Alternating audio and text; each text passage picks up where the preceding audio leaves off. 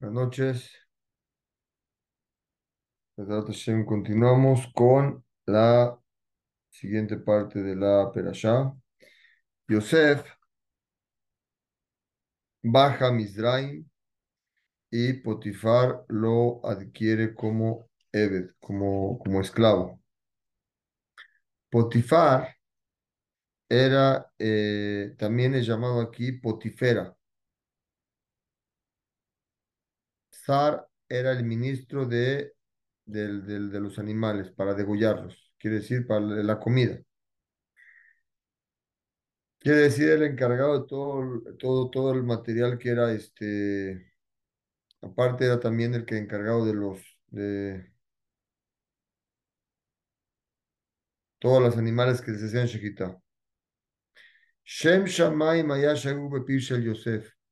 El nombre de Dios estaba siempre en la boca de Yosef. Y por este sehut, que siempre decía Baruch Hashem, Bezrat Hashem, con la ayuda de Dios, le llegó una verajá enorme en todas sus manos. ¿Están oyendo qué bonito o no? Por cuanto que tenía una verajá enorme. En, perdón, por cuanto que todo el tiempo tenía el nombre de Dios. Todo el tiempo tenía el nombre de Dios en su boca. Le llegó una verajá impresionante en todo lo que hace. Cuando rayó, cuando vio Potifar esto, que era el ministro de, de Paró, lo dejó en su casa y lo nombró a él jefe sobre toda su casa y todo el campo, excepto no tenía que ver nada con la comida de él, no podía meterse en la comida de, de, de, Potifar ni con su esposa, todo lo demás él se encargaba. Yosef vio,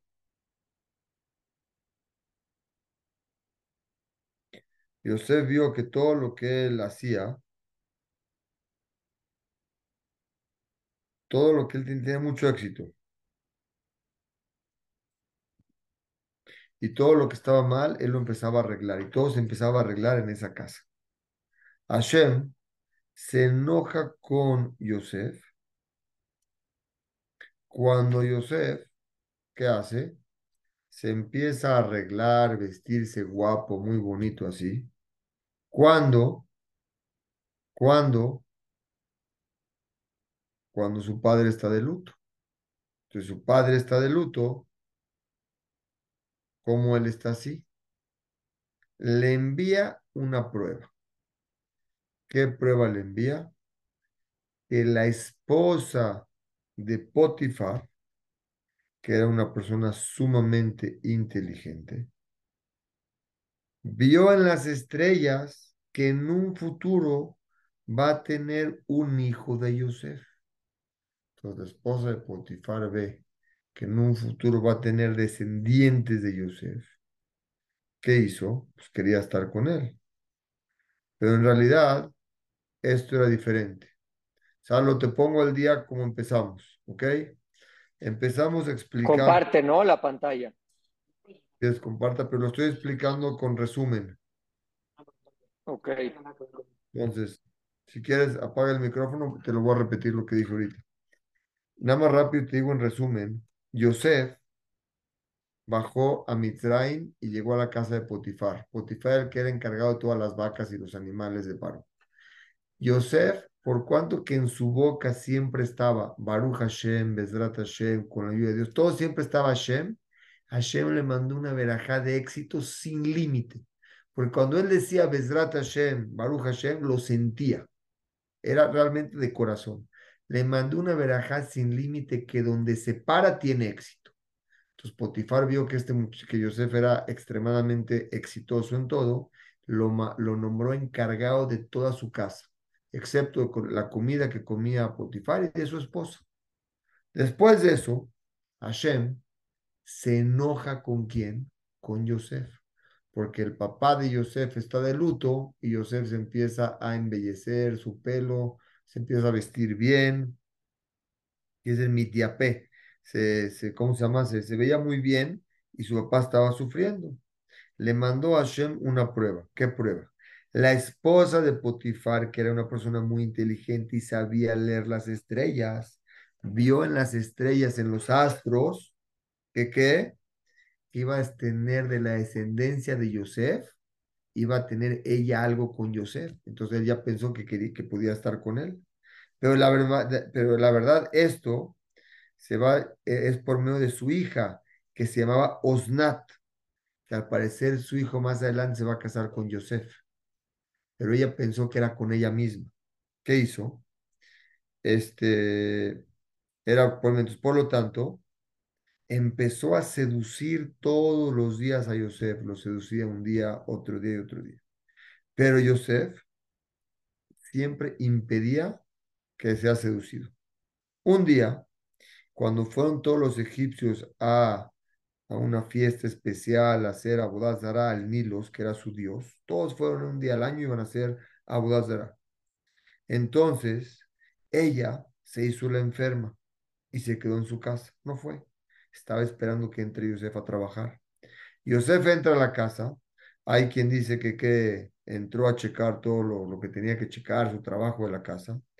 Y hay quien dice que su instinto, su deseo le ganó para estar con Potifar, con la esposa de Potifar.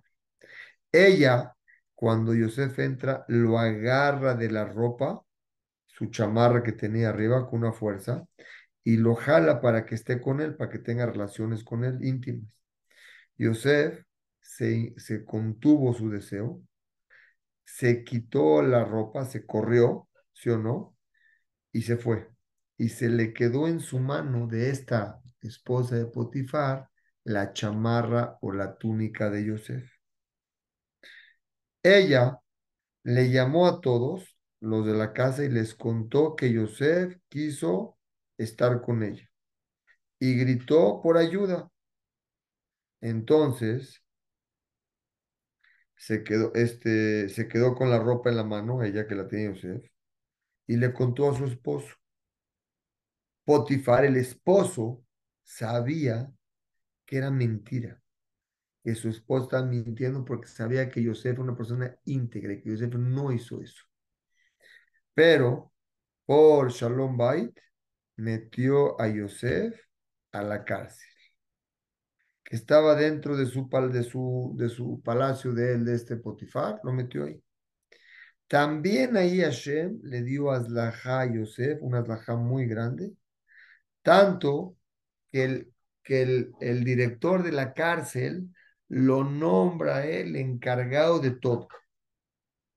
Entonces Yosef, donde se paraba, tenía mucho éxito. Después de, este, de esto, de esto, del Sipur de Eshet Potifar, todos empiezan a hablar mal de Yosef. Y la pregunta es, ¿cómo se quita el nombre uno malo cuando todos hablan de él? Es muy lógico. Cuando empiezan a hablar mal de él, se necesita tiempo. ¿Por qué? Porque al ratito llega otro y hablan de otro y otro y otro y ya se habló del primero. Entonces Hashem, para que dejen de hablar mal de Yosef, ¿qué hace? Pone otro suceso en Mitzrayim para que ya no se hable de Yosef, sino que se hable de otras personas. ¿Quién eran? Y también para, también para empezar la salvación de la cárcel, que salga de la cárcel Yosef. ¿Qué pasó? El ministro del vino se acerca con Paró, después de que Paró sale del baño, haz de cuenta de su spa, de su sauna, sale el rey Paró, y el ministro del vino le da una bebida al, al rey. Pero cuando la iba a beber, hay una mosca, cayó una mosca en la bebida. Primer suceso. Luego, al mismo tiempo, el ministro del pan también se acerca con Paró con un pedazo de pan y en el igual cuando salió del, ya sabes, cuando salen del, del, del spa les dan su bebida y su pan y en el pan había una piedra. Los dos fueron mandados a la cárcel, en donde a la misma cárcel de Potifar, un año para matarlos. Los iban a guardar ahí, los iban a matar. Yosef era encargado de la cárcel y los atendía aquí y allá. Una noche, cada uno de ellos soñó un sueño. Pero había dos cosas en el sueño. El sueño tenía que soñó a sí mismo y también soñó, no nomás un sueño, sino en el mismo sueño vino la respuesta del sueño. Explico. En la mañana, Yosef los vio a ellos muy tristes. Aquí es un musar muy grande. Una persona en la cárcel que vea triste al otro, en la cárcel todos están tristes. Y una persona se preocupa por el otro, habla de la grandeza de Yosef. Los vio Yosef tristes. Les digo, ¿qué les, sucede, ¿qué les sucede a ustedes hoy? Los veo tristes. Le dijeron, ¿sabes qué? Soñamos un sueño raro y necesitamos que nos lo interpreten. Yosef les dijo, ¿sabes qué? Les dijo a ellos, igual como siempre tenía la palabra de Hashem en la boca, Bezrat Hashem, con la ayuda de Dios, te lo puedo interpretar. El primero empieza a hablar, es el ministro del vino, de las bebidas, y le dice, vi en un sueño un árbol de, de uvas y tenía tres racimos largos. Y en esos racimos salían las uvitas del racimo. ¿Sí empieza, como empieza el racimo, empieza con una florecita. Y luego esa florecita salían, ¿qué? Uvas. Y estas uvas empezaban a crecer, a crecer, a crecer y estaban listas ya para hacer vino. Y yo las agarré las uvas y las exprimía en la copa de Paró y le entregaba la copa a él. Yosef le dijo, esta es la explicación de tu sueño. Tres racimos quiere decir que son tres días en los próximos tres días paró, te va a regresar a ti, a tu puesto original de ser el ministro del vino. Y le dijo Yosef, por favor te pido a ti, que cuando esto suceda y te nombre como ministro otra vez de, de las bebidas, recuérdate a mí, recuérdame, y por favor hazme un gesto, hazme un favor, y recuérdale a Paró que me saque de aquí porque yo no pequé, yo no hice nada. Dicen los Jamim que por este pecado que Yosef le pidió ayuda y no tener emuná en Hashem, lo castigaron dos años más en la cárcel. La pregunta que tenemos que tener es, ¿qué hizo de malo Yosef? Pidió ayuda, está escrito que uno tiene que hacer un ishtatlut, y pidió ayuda. ¿Por qué por pedir ayuda se consideró falta de muná y se quedó dos años? Esta explicación, sabes, para que la notes en tu cartera y la guardes. El error de Yosef que fue castigado fue ¿por qué? Porque adelantó su preocupación dos días. Si el ministro iba a salir en dos días, ese día, el tercer día, dile el tercer día que va a salir, ahí pídele ayuda, no antes de. Nos enseñan los Rishonim sobre este masé precioso, que cuando una persona tiene un problema, no tiene que angustiarse por el problema, al contrario, tiene que tener una simja y bitajón en Hashem. El día que va a afrontar eso, ese día está preocupado, pero no una persona, no una persona que tiene un caso el lunes, desde el viernes llega a su casa preocupado, viernes, sábado y domingo, no. Llegas alegre viernes, Shabbat, sábado, domingo, y el lunes, ahora sí te ocupas en cómo atacar el problema. Seguimos. Es emuná o bitajón eso. Eso es. La diferencia entre emuná y bitajón son dos cosas diferentes. Emuná yo creo en algo y bitajón yo estoy seguro de algo. Por ejemplo, yo te puedo decir que creo que hay algo atrás de mí porque no lo veo, pero tengo un bitajón que tengo enfrente de mí una computadora. O sea, aquí yo creo que la pregunta si es emuná o es bitajón, déjame pensar lo que Yosef y era falta de muná, yo creo que sea falta de muná. Puede ser muná en Hashem. ¿Ok? Seguimos. ¿Sí, Salo? Seguimos. Ahorita viene la interpretación del segundo. El ministro del pan vio que Yosef le interpretó el sueño al primero precioso, como tiene que ser. Entonces le cuenta su cuento y le cuenta su sueño. Dices que soñé que sobre mi cabeza estaban tres canastas, ¿sí o no? Una sobre la otra. ¿Correcto? tenían anafim, siete, tres canastas de afá, como de un tipo de cosecha. Y al final, o de, o de masa, al final, una águila se las come a ellas cuando estaban en mi cabeza. Yosef le dijo el pitarón, las tres canastas son tres días. Tres días, Paró va a ordenar que te cuelguen y te corten la cabeza.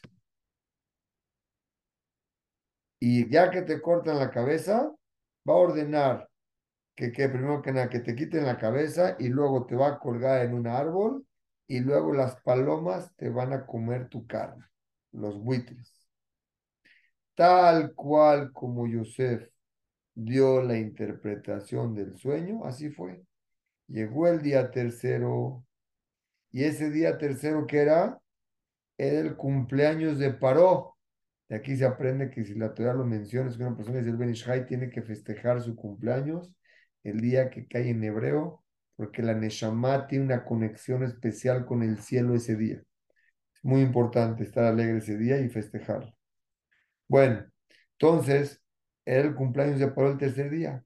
Ese día mandó a sacar a los dos ministros de la cárcel. Al del pan lo colgó, como dijo José, y al de las bebidas lo regresó a su, lugar. Pero ese día, el ministro del pan, de las bebidas, perdón, se olvidó de Yosef. Se olvidó. El Midrash dice que él trató de recordar a Yosef con todo tipo de simanim. Haz de cuenta, se amarraba, se ponía un papelito, se amarraba un, un hilo en el dedo, todo tipo de señas para acordarse. Pero Hashem volteó su pensamiento, todos los simanim se los quitó y, y provocó que se olvide por completo. Esto para enseñarnos que qué, que Yosef no podía confiar, no puedes confiar en gente que es fuerte y poderosa para ayudarte. En el que tienes que confiar es en Akadosh Baruch. Y Baruch Hashem, terminamos ahora sí la explicación de la perashá de Vayeshev y Bezrat Hashem. La semana que entra empezamos con, con Miketz.